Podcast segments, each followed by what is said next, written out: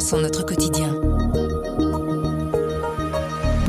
Et bikini, aujourd'hui, on vous emmène comprendre les dessous du maillot de bain avec un livre qui parle de notre rapport à l'eau, de notre rapport au maillot et au corps des femmes. Entre histoire et émancipation féminine, Fanny de Clercq, qui couvre les débats éthiques et les questions de genre, nous explique pourquoi il faut lire les dessous du maillot de bain, une autre histoire du corps sur la plage cet été. Je m'appelle Sandrine Puissant et vous écoutez le bouche à oreille du soir.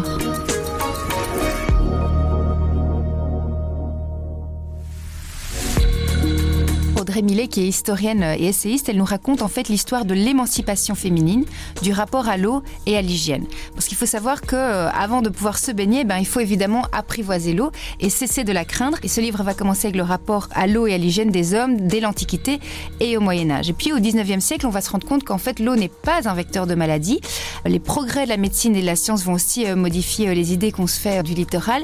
Les hommes vont découvrir les bienfaits de l'eau de mer sur la santé. À travers le maillot de bain, Audrey Millet, qui est aussi une ancienne styliste, elle nous fait euh, voyager à travers l'histoire du corps et en particulier du corps féminin qui au fil des siècles va se dénuder.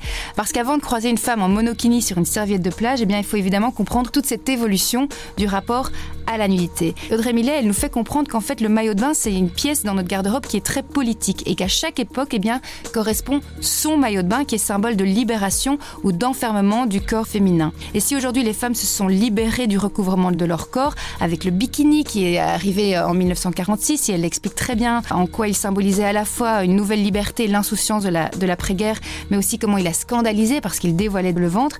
Les femmes libérées doivent désormais mieux subir les injonctions à une beauté parfaite puisqu'évidemment le summer body, il est mince et épilé.